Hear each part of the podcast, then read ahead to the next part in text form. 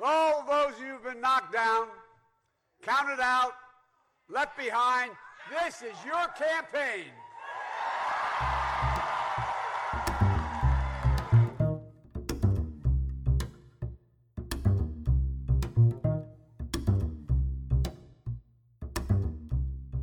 Mit der Vereidigung am 20. Januar 2009 beginnt für Joe Biden ein neues politisches Leben. Er bleibt zwar in Washington, D.C., sein Büro im Senat ist aber schon längst ausgeräumt. Stattdessen bezieht er, wie alle Vizepräsidenten seit 1961, ein Büro in der 1600 Pennsylvania Avenue im Weißen Haus. Wie lässt sich Bidens Vizepräsidentschaft bewerten? Welche Art Vizepräsident ist Biden?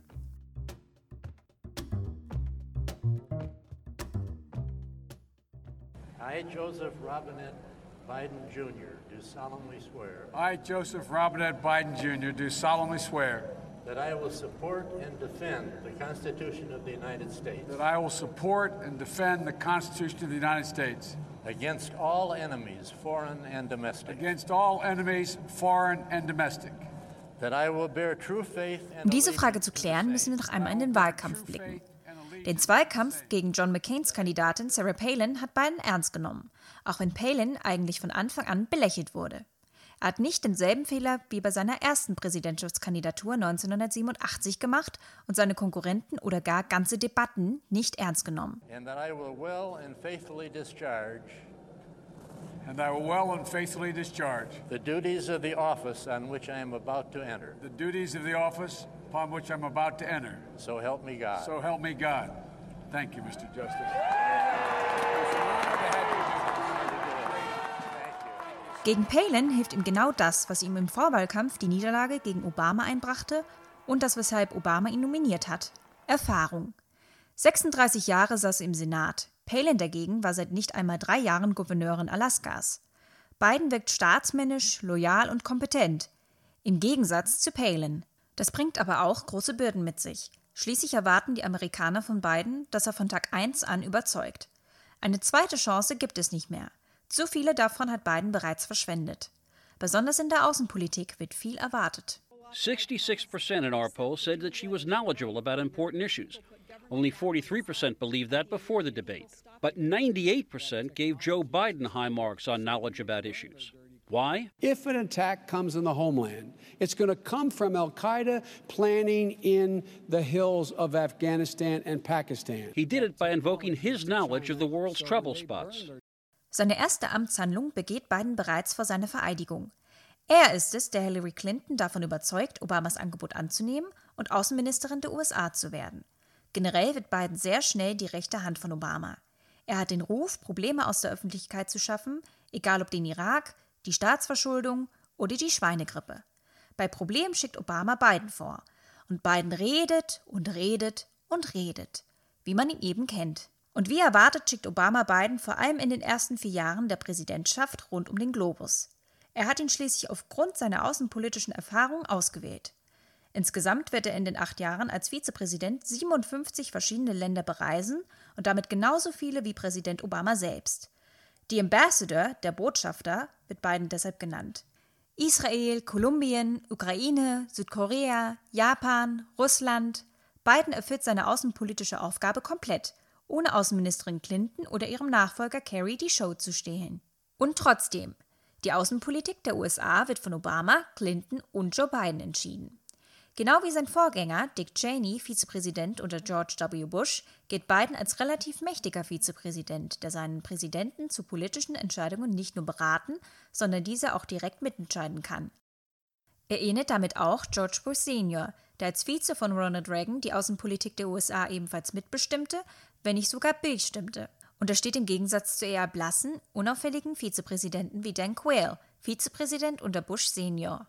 Für Biden sei Cheney, Zitat, der gefährlichste Vizepräsident, den wir jemals hatten, weil er sehr viel Einfluss auf Bushs Entscheidungen genommen habe und damit wohl so mächtig wie kein anderer Vize vor ihm gewesen sei.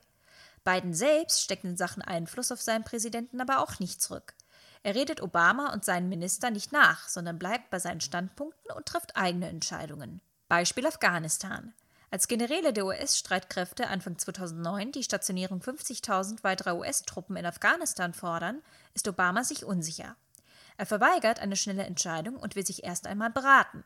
Mit Hillary Clinton, mit Richard Holbrooke, seinem Top-Diplomaten für Afghanistan und Pakistan, mit seinen Außenpolitikberatern Mark Lippert und Dennis McDonough und mit Joe Biden. Er fordert mehr Interner, mehr Daten, mehr Optionen, um keine zu schnelle und eventuell falsche Entscheidung zu treffen. Joe Biden weist Obama darauf hin, dass die USA 30 mal mehr Geld für die Truppen in Afghanistan als in Pakistan ausgeben. Für ihn zu viel. Er ist gegen eine Aufstockung der Truppen im Gegensatz zu den Generälen und dem Pentagon. Im Oktober 2001 beginnen die Kampfhandlungen der USA in Afghanistan. Bei Obamas Amtsantritt läuft der Krieg also schon über sieben Jahre. In mehreren Schritten wurde die Truppenstärke immer wieder erweitert, sowohl unter Präsident Bush als auch unter Obama. Den größten Anstieg gibt es tatsächlich unter Obama. Von 2009 bis 2011 von 36.000 auf über 80.000 Truppen. In Obamas zweiter Amtszeit wurden die Truppen wieder auf unter 20.000 gesenkt. Biden ist 2009 zwar gegen die Aufstockung in Afghanistan, stimmte im Oktober 2002 aber noch für den Krieg im Irak, was ihm bis heute viel Kritik einbringt. Mittlerweile hat er hier seine Meinung geändert und auch seine Stimme im Senat für den Krieg bereut. Schon im Wahlkampf 2007, als er noch selbst um die Präsidentschaftskandidatur kämpfte, wies Biden immer wieder auf Pakistan hin. Schließlich sei Pakistan bereits im Besitz von Atomwaffen. In Afghanistan könnte man nichts mehr bewirken, außer Terroristen zu töten, so Biden. Der Fokus sollte deshalb lieber auf Pakistan gelegt werden.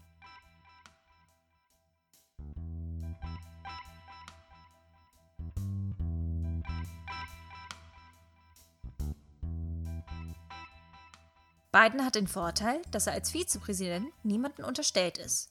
Keiner Behörde, keinem Ministerium. Er hat eine Art unabhängige Macht über den Kabinettsmitgliedern direkt unter Obama. Obama lässt sich von Bidens Gegenstimme zwar nicht komplett beeindrucken, verweigert aber zunächst die geforderten 50.000 neuen Truppen. Stattdessen stimmt er der Truppenaufstockung nur teilweise zu. Im Februar 2009 schickt er 17.000 weitere Truppen nach Afghanistan. Im Dezember desselben Jahres folgt eine weitere Aufstockung und die Ankündigung, 18 Monate später mit dem Rückzug beginnen zu wollen. Zusätzlich verkündet er im März 2009 die sogenannte FPAC-Strategie. FPAC, ein Kofferwort aus Afghanistan und Pakistan, meint die Stabilisierung Afghanistans unter Einbeziehung anderer regionaler Mächte, hauptsächlich eben Pakistan. Bidens Blick auf Pakistan, den er 2007 immer wieder der Öffentlichkeit präsentierte, hat also durchaus schon zu Beginn von Obamas Amtszeit Auswirkungen auf dessen Außenpolitik. Auf Vorschlag Bidens lässt sich Obama von allen Ressortchefs schriftliche Zustimmung zu seinem Plan geben.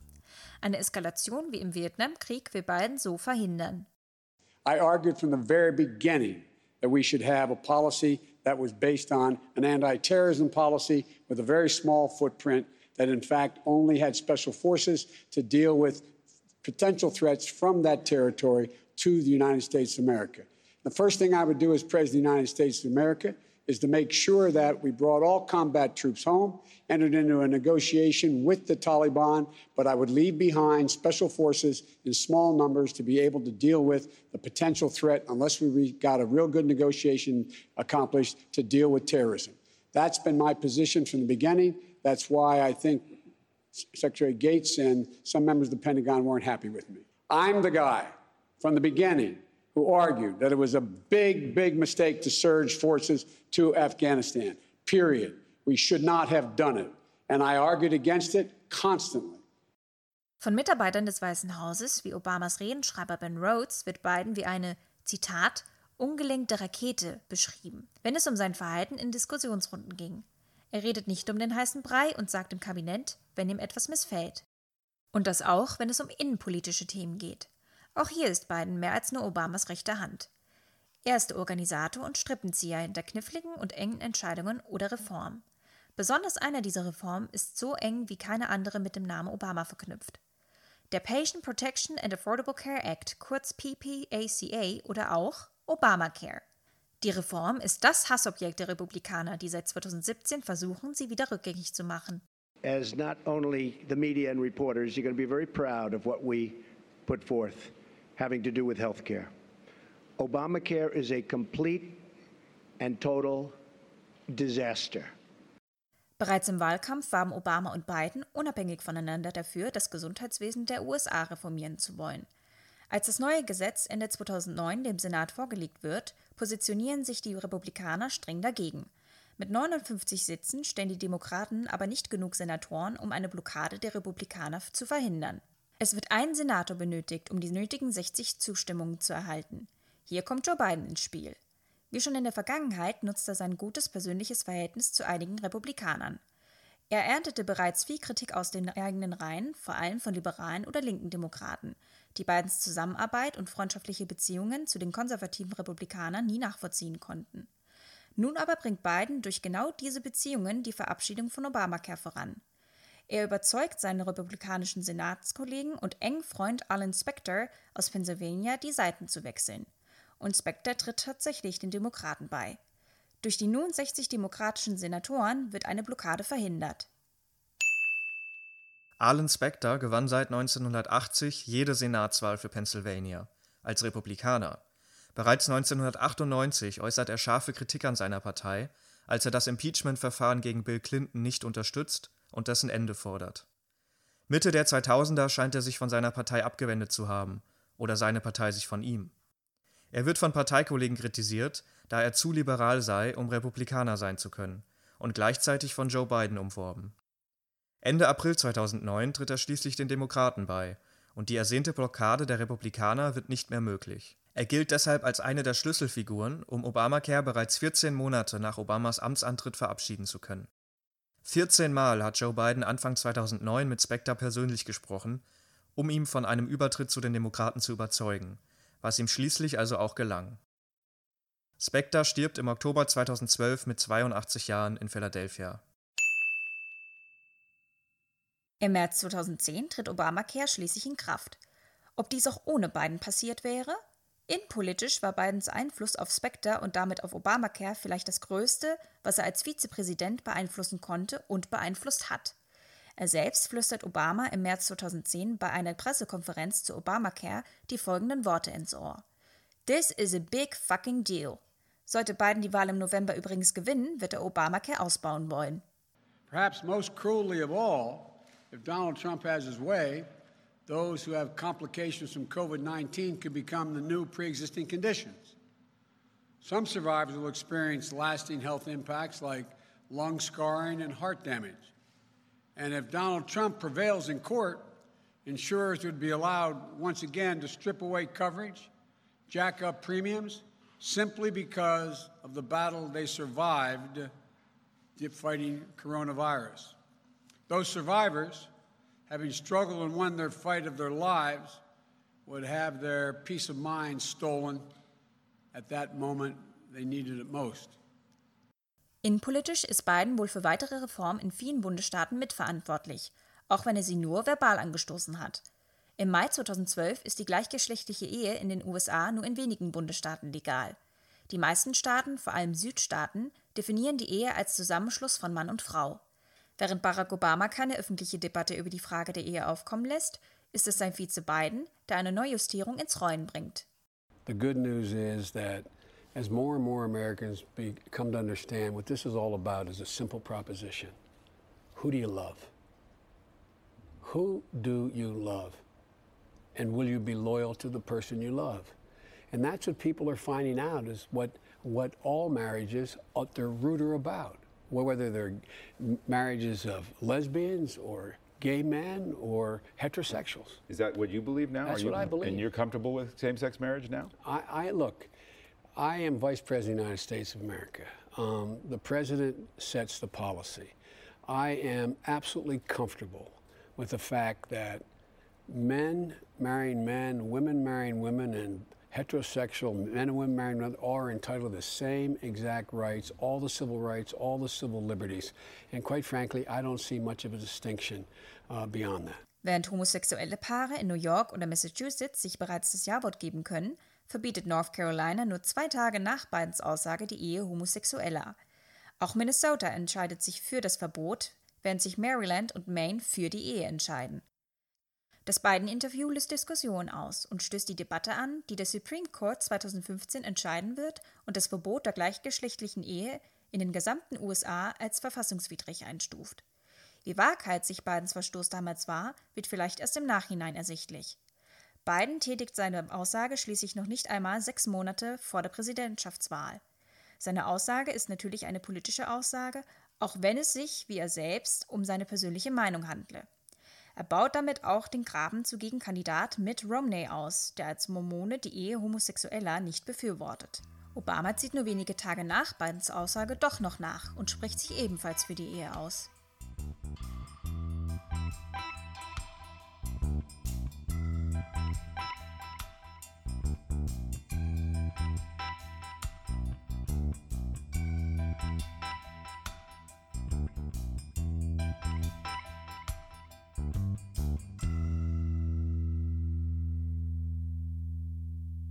Den Köpfen der Menschen ist Biden für viele mehr als nur ein außenpolitischer Vizepräsident oder der Obamacare-Vizepräsident.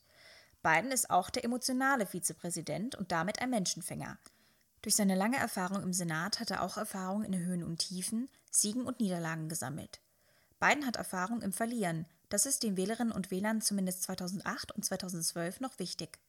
Er hat 1972 seine Frau und seine Tochter und 2015 seinen Sohn verloren. Genau wie Obama geht er auch als Hoffnungsschimmer für verletzte, gekränkte Personen oder Menschen mit besonders schweren Schicksalsschlägen. Die Art zu trauern und die Art der Anteilnahme durchzieht Bidens Vizepräsidentschaft über die gesamten acht Jahre. Als Vizepräsident besucht er den Bürgermeister einer Kleinstadt, als dessen Frau stirbt. Er ruft die Eltern von im Einsatz verstorbenen Feuerwehrleuten an. Und das ohne Presse und ohne Kamera dass er nicht direkt 2016 für die Präsidentschaft kandidierte, obwohl er direkt aus dem Amt kommt, wahrscheinlich keine schlechten Chancen gehabt hätte, rechnen ihm demokratische Wählerinnen und Wähler vier Jahre später noch hoch an. Zum einen wollte er Hillary Clinton den Vorzug lassen, zum anderen verzichtete er wegen des Todes seines Sohnes Bo 2015. Er braucht Zeit zum Trauern. Die Mischung aus Stärke, Macht, aber auch Nachsicht und Demut sind das, was Biden und seine Vizepräsidentschaft ausmachen. All das kommt zusammen, als Obama ihm im Januar 2017 überraschend als letzte Amtshandlung die Medal of Freedom, die höchste zivile Auszeichnung der USA, überreicht. Es folgt ein Gefühlsausbruch von Biden, der im Internet millionenfach geklickt wurde. Bidens Gefühle und Tränen sind echt. Es sind Szenen, die im Weißen Haus von 2020 schlichtweg nicht möglich wären. So, Joe, for your faith in your fellow Americans.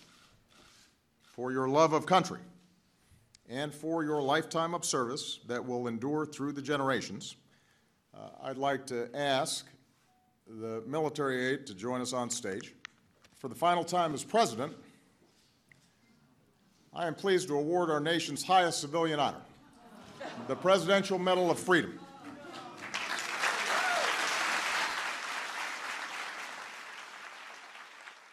I just hope that the asterisk in history that is attached to my name when they talk about this presidency is that I can say I was part of, part of the journey of a remarkable man who did remarkable things for this country.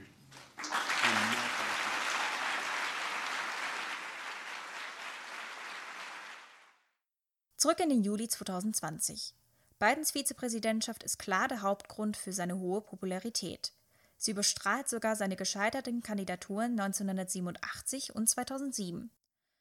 Der Senator Biden hatte 1987 und 2007 keine Chance gegen andere demokratische Mitbewerber. Der Vizepräsident hat sie nun hingegen schon. Auf der einen Seite ist es verwunderlich, dass ausgerechnet er der Auserwählte sein soll.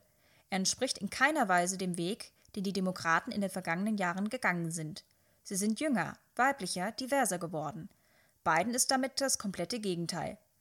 Auf der anderen Seite ist er der Einheitskandidat, den alle kennen und der alle Wählerinnen und Wähler ansprechen kann. Seine Kampagne und seine Umfragewerte leben von seiner Zeit als Vizepräsident, ohne die er auch 2020 keine Chance gehabt hätte. Für den Weg, den die Demokraten eingeschlagen haben, wird seine mögliche Vizepräsidentin stehen. Genau wie 2008, als Biden den unerfahrenen Obama zum Sieg mitverholfen hat, wird Bidens Running Mate die Wahl zwölf Jahre später mitentscheiden.